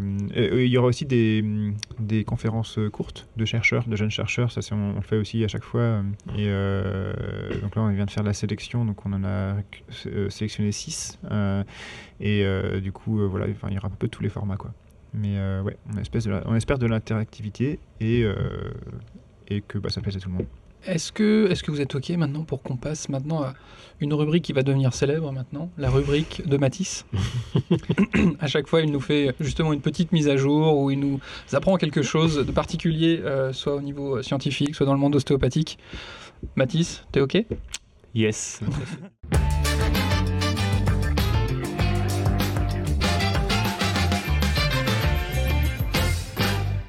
On va changer un petit peu de, euh, de sujet aujourd'hui, euh, même par rapport aux autres fois. Ça va changer un peu de, de thème. Oh, il nous surprend. On va parler euh, d'un public qui est là au quotidien, qu'on fréquente assez souvent et pourtant invisibilisé. On ne les connaît pas. J'ai peur. C'est pas le début suspense. graveleuses euh, ni racistes, hein, je vous rassure. On va parler aujourd'hui des moniteurs techniques. Moniteurs techniques, ça n'a pas l'air d'évoquer grand chose. En général, ça parle pas forcément beaucoup à, à beaucoup de gens. Ça dépend aussi un petit peu des écoles et du vocabulaire qui est utilisé. Moniteur technique, qu'est-ce que c'est globalement dans la formation en ostéopathie? Il y a quelques décrets qui encadrent tout ça et euh, notamment celui euh, euh, 2014-1043 du 12 septembre 2014 relatif à l'agrément des établissements de formation en ostéopathie. Donc là, Clément, Ouais, je il faut rajouter une petite notification.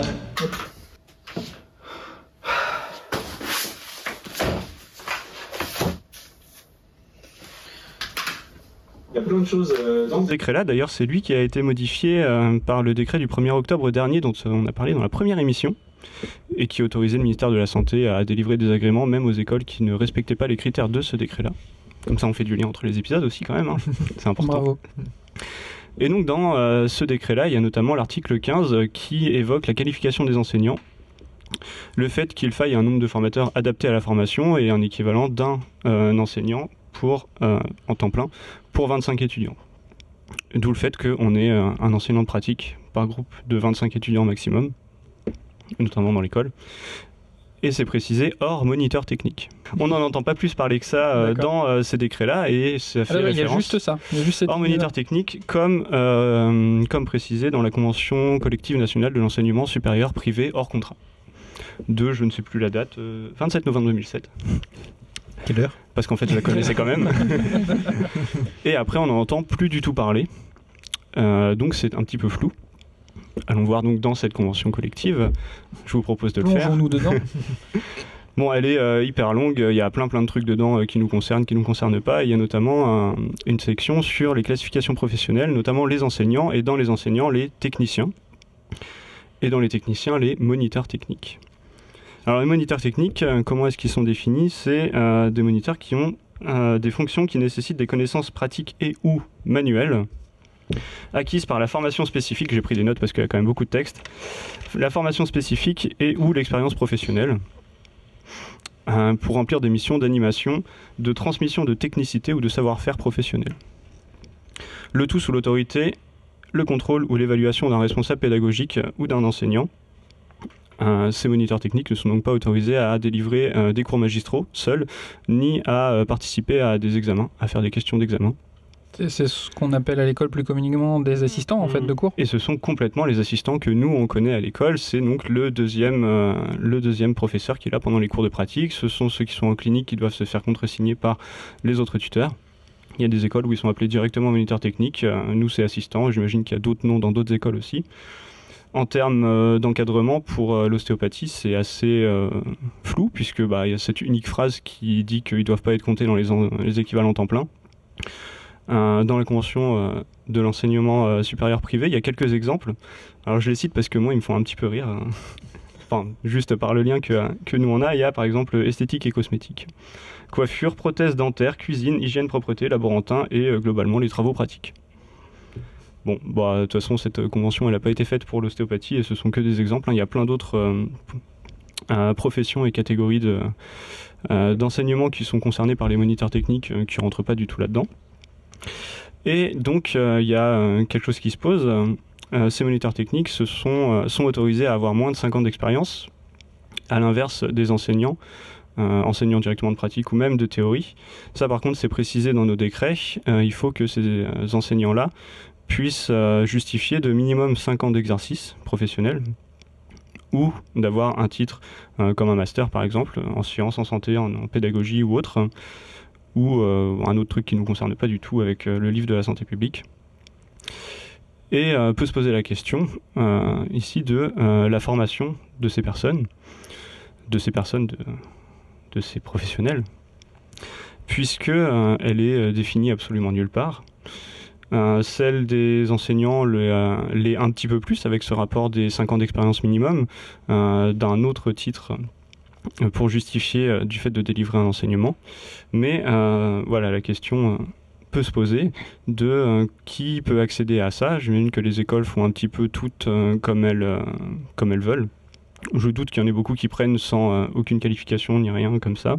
Nous à Nantes par exemple, on a l'année complémentaire qui dure euh, donc environ un an avec, euh, avec des, suivis de ces, de ces jeunes diplômés dans des cours auprès d'autres assistants, auprès d'enseignants, avec quand même un, premier abord de la pédagogie qui permet de ne pas débarquer comme ça de nulle part et sans rien. Mais ce serait possible de prendre n'importe qui et de le mettre comme ça, vu qu'il n'y a pas grand-chose qui encadre, qui encadre tout ça. Alors euh, c'est euh, une question plutôt ouverte hein, pour le coup. Euh, et il y a une personne qui, qui se pose activement cette question. Alors j'ai essayé de la, recontacter. Pour le coup, j'ai pas eu de, pas eu de réponse. Je me permets donc quand même de la citer. Qui s'appelle Chloé Béranger, qui est une ostéopathe diplômée de, de l'ITO à Toulouse depuis quelques années qui fait un, un master MEF, master en sciences de l'éducation, sur justement euh, le cadre qui devrait être appliqué à, ces moniteurs techniques, euh, la formation euh, qu'ils devraient, qu'ils pourraient recevoir, qui serait acceptable pour des jeunes diplômés en termes de temps, en termes potentiellement de finances. Quelles seraient les connaissances, les compétences nécessaires pour pouvoir enseigner, transmettre des connaissances, une technicité, un savoir-faire, un geste, une palpation, ce genre de choses. En tout cas, quelque chose qui soit plutôt adapté à l'ostéopathie pour le coup. Euh, donc elle est en train de, faire son, mémoire. Il est peut-être fini, peut-être pas. En tout cas, je pense que d'ici quelques mois, peut-être quelques années, on aura l'occasion d'en entendre parler. Ça devrait être euh, relativement intéressant, je pense. En tout cas, moi, j'irai consulter ça avec, euh, avec grand intérêt. Ouais, ouais, avoir un Voilà. peu plus de- d'outils et de billes euh, quand on arrive la première fois face à une classe. Je sais pas si tu te- vous vous rappelez de la première fois que vous avez donné cours ou pas? Mhm. Ouais. quel, est, quel est le souvenir? Bah, J'avais dit que je voulais pas en faire. donc, Déjà, Déjà, pas content Non, c'est bizarre. hein. Euh, la vie est étrange. J'étais assez timide et puis euh, vraiment euh, parler en public pour moi c'était complètement inhibant. Hmm. Et puis avec l'âge, je sais pas. euh, L'alcool, beaucoup. Ouais, la, la- la drogue. La drogue, La énormément. drogue, beaucoup la drogue. Euh, non, bah, écoute, je sais pas, c'était une évidence. Enfin, ça n'a pas posé de problème. Là où j'entendais euh, d'autres collègues dire, euh, c'est vrai, être devant 80, 90 étudiants, c'était assez intimidant. Bon, bah, je dis pas évidemment, je suis pas arrivé comme ça, mais j'ai pas eu cette, cette angoisse à partir du moment où c'est un truc qui me plaisait en fait. Oui. Euh, Ah ouais. que j'avais bossé, etc. J'étais content de le faire et puis euh, qu'il y ait euh, 20, 25 ou euh, 100 personnes. C'était pas, c'est pas quelque chose qui m'a, qui m'a gêné plus que ça. Mais je me rappelle bien. Je me rappelle très bien. C'était avec des P2 et puis c'était les premiers cours sur l'anamnèse, etc. C'était il y a 6 ans, 7 ans, 7 ans, 8 ans, 7 ans, 7 ans. Olivier, toi, est-ce que tu as un souvenir de ça Euh, j'ai pas souvenir de mes premiers cours. Après, euh, j'ai encore régulièrement le track euh, avant de monter dans la salle de cours. Donc, donc voilà, mais après, ça disparaît au bout de 5 secondes. Mais euh, je crois que j'ai abordé ça un peu à la manière euh, théâtre, parce que ayant fait du théâtre, euh, se mettre en condition pour euh, se donner en représentation, etc. J'ai essayé de me mettre un peu dans le même état d'esprit. Et puis en fait, du coup, le stress disparaissait au bout de quelques secondes. tu, tu es en train de Euh, nous dire que tu joues un personnage? Et ben, toujours. Mais il y a Mais, peu de ça. Hein, Mais après, ce qui est Ouais. dur, du coup, c'est de. ça- ça- après, ça vient vient avec le temps, c'est.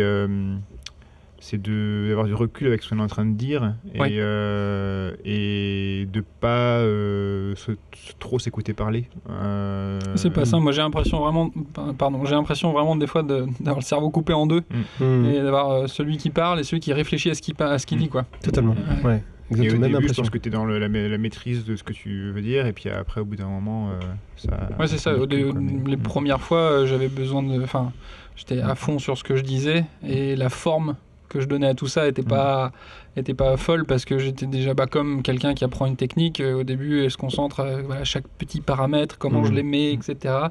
Et c'est pas hyper fluide et petit à petit. euh, même maintenant, enfin maintenant, c'est avec grand plaisir que je vais en cours. et- Et ça permet aussi de.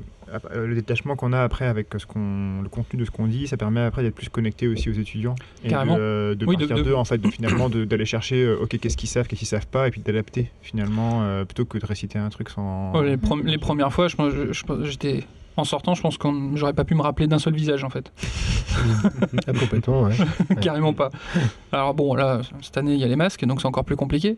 Mais, euh, mais maintenant, oui, vraiment, il y a, les interactions sont beaucoup plus euh, faciles et, et naturelles avec les étudiants. hein. Mm. Quand on maîtrise mieux son sujet au, bout- au bout d'un moment, quoi. Mais c'est vrai pour en revenir à ce que disait Mathis, on a, on a un peu appris sur le tas quoi. Euh, Ah oui, oui, carrément. Mais C'est c'est très riche, hein. franchement, c'est hyper riche. Euh, c'est une, une aventure intérieure aussi. On se découvre, et puis, euh, enfin, là, moi, ce qui m'a aussi.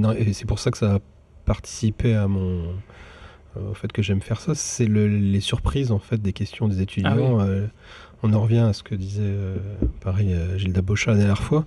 Mais voilà, on, on donne un cours qu'on a travaillé, qu'on a réfléchi, et puis parfois il y a une question innocente qui arrive, et là je dis Ah ça oui, casse la trame. C'est vrai, Merde. j'avais pas vu ça comme ça. je fais oui, c'est intéressant. Donc euh, c'est intéressant parce que c'est c'est toujours très dynamique, c'est pour ça qu'on recherche aussi sûrement le, la, la communication.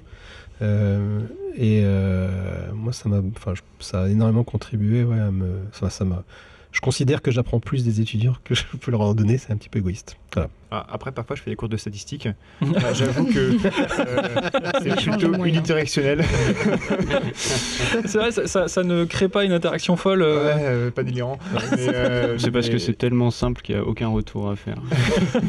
C'est tellement évident ce que tu transmets, Olivier. que- Non, après, moi, je, euh, je veux dire quand même que je préfère le- la, la clinique, par exemple, où c'est plus de l'interaction euh, avec une, une ou deux personnes. euh. Un petit cours de clinimétrie, hein, quand même. euh, je sais que les étudiants euh, aiment particulièrement ces cours-là? Vendredi matin. Vendredi matin. Oui, post- post-tonus, c'est parfait ça. Ou un vendredi soir à 17h30. Calcule un petit coefficient kappa comme Voilà, ça, un petit entre de deux. place, un petit kappa, voilà, tout ça. Je, je reviens un petit peu sur la notion de continuer à se former. euh, voilà, ça va être les dernières petites questions euh, avant, avant la fin.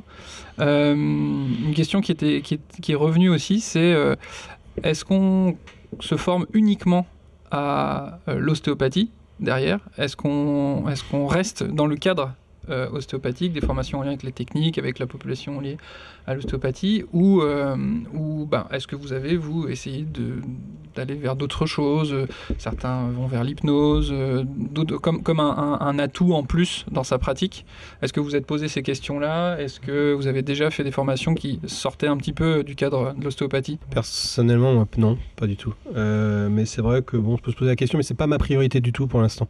Il y a tellement de choses que j'ai encore à voir et à, et à creuser que que voilà. Alors, euh, mm, je suis ostéopathe forcément, mais avant tout, euh, ce que je dis, c'est que je suis un thérapeute et euh, je soigne des personnes et je veux essayer d'être le plus efficace possible pour soigner ces personnes-là. Donc c'est un vecteur aussi l'ostéopathie, et c'est un vecteur de mes soins. Donc pour ce qui est de la formation, je reste très ciblé justement sur, sur ma pratique de cabinet. Pour l'instant, je me sens pas encore d'aller chercher quelque chose d'autre ailleurs. J'ai trop de choses à, à Ouais. explorer encore. À 95, 96 ans, peut-être que tu auras fait un peu le tour. Peut-être. Après, c'est pas rare de le voir euh, chez les jeunes diplômés quand même, d'aller faire, euh, d'aller chercher d'autres outils euh, thérapeutiques. euh, euh, on le voit des fois dans les questionnaires de suivi. euh. Mais Mm. tu, tu penses que c'est dû à quoi? Est-ce qu'il y a, euh, je sais pas, des fois une remise en question euh, de l'ostéopathie euh, Au début, on, je sais pas, euh, on se sent pas légitime, etc. Mais on va aller chercher autre chose. Est-ce que, euh, euh, est-ce qu'on a tellement mangé euh, de manière intense pendant 5 ans de l'ostéopathie, on a envie de voir autre chose? Je sais pas, est-ce que vous, vous avez envie d'aller voir autre chose, euh, Aurore et, et Mathis euh? Hum, pour l'instant, je serais plus de, de l'avis de Monsieur Crital. euh, Il y a beaucoup de choses à explorer encore en ostéopathie où on a envie de se sentir légitime déjà rien que dans notre profession euh, de base entre guillemets. Mais euh, je pense que ouais, ça peut être intéressant de se former euh, sur autre chose. Mais c'est vrai que pour l'instant, j'ai pas de piste euh, particulière et euh, ce serait pas tout de suite. Mhm. Ce serait après avec de l'expérience, mais euh, je pense que ça peut être ça peut être quelque chose d'intéressant dans notre pratique en tout cas. Moi, j'ai envie de faire complètement autre chose aussi. non, mais, alors moi, c'est plus euh, pas forcément sur la prise en charge directe, mais plus sur les conseils et les choses comme ça qu'on peut avoir à côté de la consultation. Euh, là, je suis en train de, de faire une mini formation, alors plus type webinaire, mais euh, type un peu préparateur physique, plus dans le, le côté euh, euh, outil qu'on peut donner aux patients pour. auprès d'une population, Après, la auprès d'une population plutôt sportive ou bah, pas forcément. en pas fait. forcément. Ouais, c'est vraiment des- des choses très basiques. De l'ordre de l'hygiène de vie peut-être. euh, Ouais, euh, utilisation de- d'élastiques, des choses comme ça sur euh, vraiment de la, la- bah, ça, ça reste dans la musculation, mais c'est c'est dans du conseil.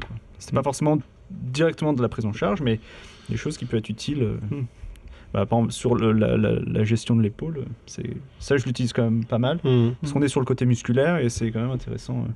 Mais le après la consultation, quoi. Et, euh, je, je connais pas d'ostéopathe qui se pose pas de questions en fait sur sa pratique. Donc forcément, on va forcément aller chercher des choses euh, euh, à droite, à gauche, que ça soit euh, sur la façon de pratiquer ou alors sur des petites aides complémentaires. Alors donc tu as, évoqué l'hypnose. Il y a d'autres choses. Je sais qu'il y a là, pas mal d'étudiants qui font des petites formations sur le taping, sur le Oui. K-tap. Mhm. Euh, voilà, donc euh, enfin moi, enfin après à échanger peut-être avec euh, d'autres d'autres collègues, avec vous entre autres, Mhm. je pense qu'on doute tous. Enfin, on- enfin, Oui. je, je connais- je ne connais pas d'ostéopathe qui ne doute pas en fait. À mon sens, ça reste plutôt sain. Bah, c'est plutôt Ouais. totalement. ouais, on a besoin justement, et puis c'est ça qui fait qui continue de nous faire avancer et, euh, et de nous faire progresser. Moi, pour le coup, euh, alors, donc je l'avais dit déjà dans le, dans le premier épisode, euh, je suis au bureau national de la FEDEO, la Fédération des étudiants en ostéopathie. Auparavant, j'étais euh, euh, plutôt au niveau du tutorat de l'école, au niveau du, euh, du BDE, et dans, dans ce cadre-là, euh, je suis passé euh, l'année dernière euh, formateur pour Interassonante, euh, qui est la fédération territoriale de Nantes, en gros une, euh, une fédération qui regroupe les associations étudiantes de Nantes, euh, la Loire-Atlantique, euh, Saint-Nazaire, La Roche-sur-Yon. Euh, et pour le coup, euh, il y a beaucoup dans l'associatif, et je suis passé formateur pour la FEDEO il y a un mois d'ailleurs. Et euh, pour le coup, pour le coup, dans l'associatif, il y a beaucoup de, il y a beaucoup de formations qui sont proposées par un petit peu tout le monde, par les associations, par les fédérations qui sont au-dessus, etc. Sur plein de sujets, que ce soit directement dans l'associatif, sur comment gérer une association, la trésorerie, du secrétariat, de la communication, ce genre de choses.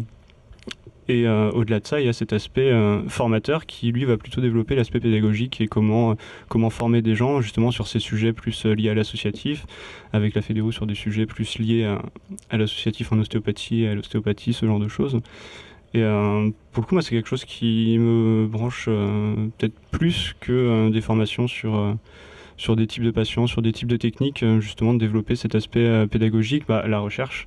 Pour le coup, euh, je suis encore en, en Master 1 cette année, faire un Master 2 l'année prochaine et continuer après dans, dans la recherche plus ce qui va entourer le cadre, euh, le cadre de la pratique, comment on a des connaissances dessus, comment on les évalue, comment on fait évoluer le cadre législatif, juridique autour, tout ce genre de choses euh, qui sort, qui sort pas mal quand même du, de l'aspect prise en charge, mais qui a une, une importance assez, euh, assez importante.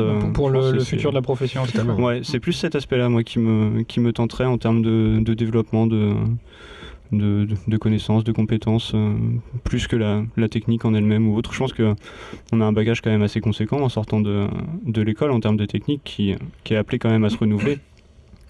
Mais au moins pour, euh, pour les début, je pense qu'il y a quand même assez largement de quoi faire sur, sur pas mal de choses. Il y a toute cette veille qu'on peut avoir au niveau euh, Internet, réseaux sociaux, publications scientifiques qui sortent dans, dans des journaux en ayant des, des contacts, des connaissances, ce genre de choses. Mais au-delà de ça, je pense qu'on on est quand même assez bien armé euh, aujourd'hui en sortant de, de la formation. La, la boîte à outils est quand même bien fournie euh, en sortant de l'école. Ouais, je Et, moins sur cet aspect euh, pédagogique, euh, juridique, euh, Ouais. scientifique par exemple. Bon, scientifique, il y a le mémoire quand même qui, qui ponce un peu, mais les cours de statistiques, euh, de clinimétrie. Eh ben, on arrive à la fin de l'émission. Euh, là, il commence à y avoir une petite tradition où euh, je vous propose de recommander une petite chose, une lecture, une vidéo, quelque chose qui vous a, qui a stimulé euh, votre petit cœur d'ostéopathe ces derniers temps? Il y a toutes les publications du ce qu'on appelle le Neuro Orthopedic Institute. Alors c'est en anglais forcément. Mhm. C'est euh, le Noy Group, euh, Explain Pain, euh, Explain Pain Supercharge, qui sont deux bouquins sur les neurosciences de la douleur, qui sont des références, qui sont des références incontournables. Alors en anglais, mais aussi il y a une traduction française qui vient de sortir il y a à peu près un mois ou deux, qui a été faite par euh, Marie euh, Basselon, c'est- qui est kinésithérapeute et qui est formatrice en France euh, pour le Group.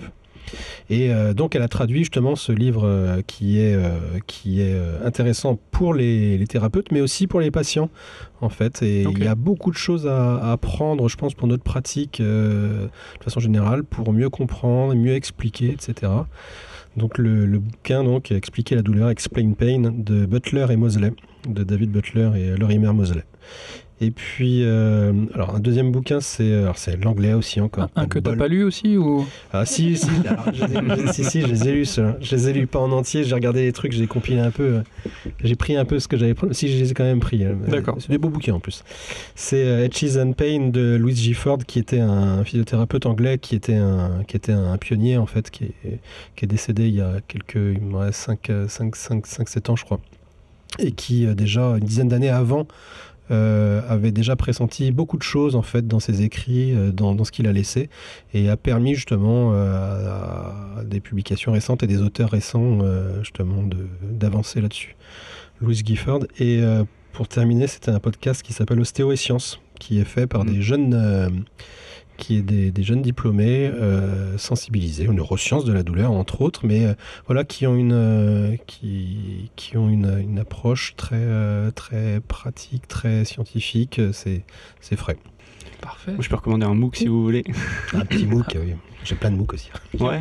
Euh, Mathis? Eh ben, je crois que là, il, a, il est terminé, mais il se fait un petit peu tous les ans. C'est euh, EBP pour euh, psychologue et logopède par euh, l'université de Liège, il me semble.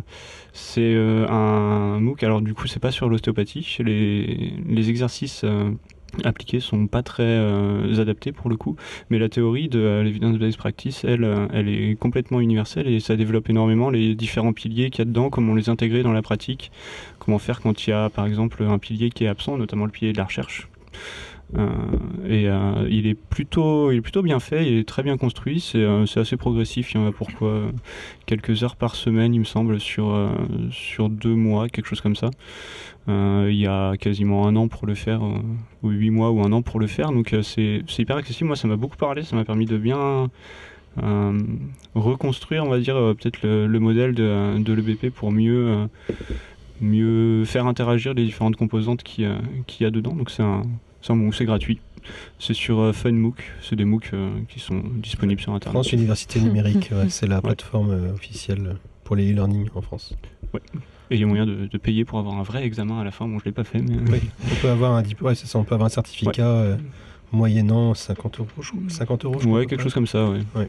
Mais, euh, bon. Je pense à ce que tu as dit tout à l'heure, euh, on n'a pas précisé ça, mais pour se mettre à jour, et souvent les, les nouvelles les plus fraîches, il faut être un peu anglophone quand même. Ouais. Ah, Bah un, ouais, un ouais, petit truc ouais, à noter. On peut recommander DeepL par exemple. Exactement, qui en version DeepL, euh, gratuite déjà permet de très bien traduire beaucoup de choses. qui aide énormément, mais après, bon, bah, il y a aussi des, des- des sous-titres, euh, sous-titrages qui sont faits. L'agence EBP, entre autres, qui, qui donc euh, voit intervenir un e-learning, justement, avec Joe Gibson et Mike Stewart, entre autres, qui est traduit, et euh, même, euh, enfin, en, France, en français, qui est doublé en français. Euh, et puis euh, en ostéo, il y a le, le CFPCO avec pas mal de formations assez riches, de tout type en fait, euh, là-dedans. Euh, et là, en français. Le plus difficile, c'est de s'y mettre. hein. En général, de toute façon, l'anglais, au bout d'un moment, à force de lire des trucs en anglais.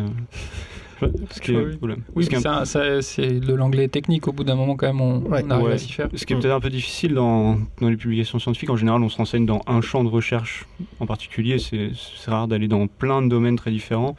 Et au bout d'un moment, le vocabulaire, il est difficile au début, mais c'est toujours un peu les mêmes mots, les mêmes concepts qui sont utilisés. Ça finit par, par rentrer. Je pense qu'il y a des, des tournures de phrases, des mots, euh, des références qui finissent par être intégrés, mais il faut, faut s'y coller au début. Quoi. Alors, c'est pas forcément une recommandation, c'était juste euh, pour rebondir à- par rapport à ce que Anaël a dit tout à l'heure. Apparemment, vous avez recommandé un bouquin euh, sur le diagnostic ostéo. C'était juste pour savoir euh, Alors, lequel c'était, parce que je pense que ça peut Ça intéresser est, pas mal d'étudiants. est, Merci. Merci de me poser la question maintenant que je me suis souvenu à peu près des trucs. J'ai eu un truc.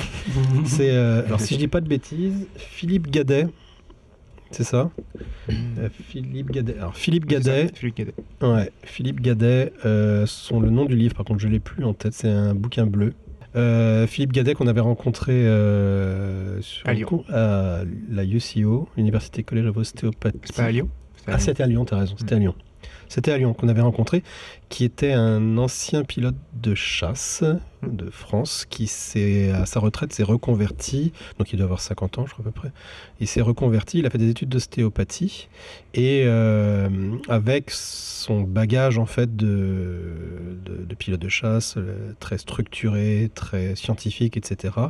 Il a ramené justement beaucoup de, il a, euh, il a structuré un peu les études, l'apport clinique, tout, tout ce qu'il a pu euh, engranger. Il a fait ce bouquin-là qui est vraiment, qui est vraiment bien fait, qui s'appelle donc Maîtriser l'examen clinique en ostéopathie. Ouais. Philippe Gadet, ouais. L'examen pas à pas.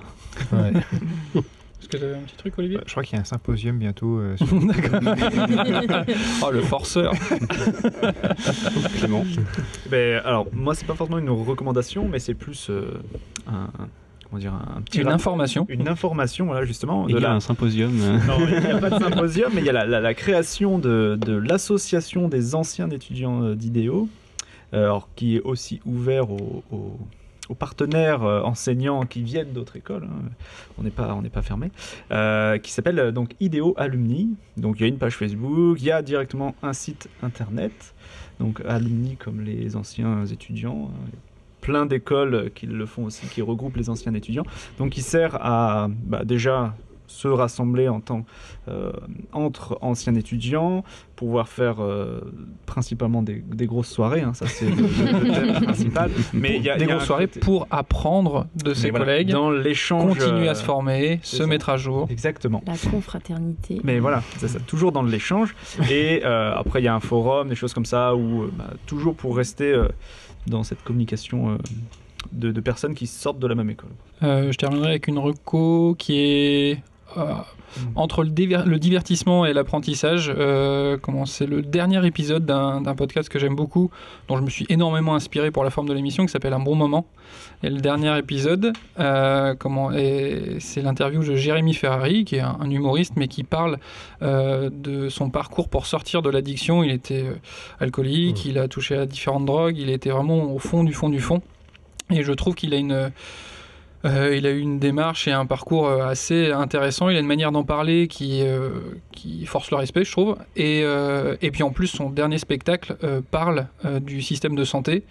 Et c'est, il a une démarche très scientifique, je trouve. Vraiment, tout est sourcé comme ses autres spectacles où à chaque fois, il prend du temps pour aller chercher l'information. Et à la fin de son spectacle, c'est marrant parce que vraiment, il, prend son énorme classeur d'informations de sources et il le laisse au public pour qu'ils aillent tous vérifier tout, tout ce qu'il a dit en fait. Et euh, vraiment, euh, c'est. euh, bah voilà, Euh, si vous voulez euh, comment avoir une exp- l'expérience de quelqu'un qui euh, s'est sorti de l'addiction, ce genre de choses, c'est vraiment bien. Et son spectacle, je le recommande aussi. Quoi.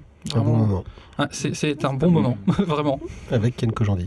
Avec une Kate Kojandi, et je m'inspire de, de- de ça justement, Mm. encore une fois, en précisant euh, qu'il y a une petite énigme dans cette émission. Et euh, l'énigme est la suivante. On va vous demander d'essayer de nous dire combien de crânes sont apparus à l'é- à l'écran. Euh, combien de crânes différents. Et, euh, et le premier à bien répondre, euh, allez, on lui, on lui offre un mug, on va dire ça. Voilà. C'est Ah pas si simple que ça. Parce que celui qui a eu l'idée, entre autres, ouais, il est par là, et il est assez sournois en plus. Il y a des pièges, faites gaffe. Voilà, regardez bien toute l'émission, regardez-la plusieurs fois, même, c'est important. c'est important. Et hum, donc je vous remercie vraiment à tous d'avoir participé, euh, que ce soit sur le plateau ou à la technique. Euh, merci beaucoup d'avoir regardé jusque là. On me dit merci aussi là-bas. Euh, merci d'avoir regardé jusqu'ici. Je vous rappelle que la meilleure façon de nous aider, enfin si ça vous a plu euh, et que vous pensez que ça peut intéresser des gens, n'hésitez pas à partager l'émission de liker, de vous abonner, tout ça, tout ça sur différents réseaux pour nous suivre. Il y a des petits bonus, euh, euh, voilà, si vous nous suivez sur Instagram, Facebook, euh, on fait des, des petits trucs en plus. Et puis des je vous dis, commentaires euh, aussi. comment Mais des commentaires sur YouTube. ah oui, ah oui, bien évidemment. a- Bah, je, je, je le dis pas assez, mais n'hésitez pas à laisser des commentaires, nous poser d'autres questions, des sujets que vous aimeriez voir abordés ou des questions sur le thème d'aujourd'hui pour qu'on aille un peu plus loin, peut-être dans une future émission. Euh, et puis bah, je vous souhaite euh, comment, une bonne soirée, une bonne journée, ça dépend à quelle heure vous regardez, et euh, à la prochaine émission. Ciao Ciao. Merci à Au tous.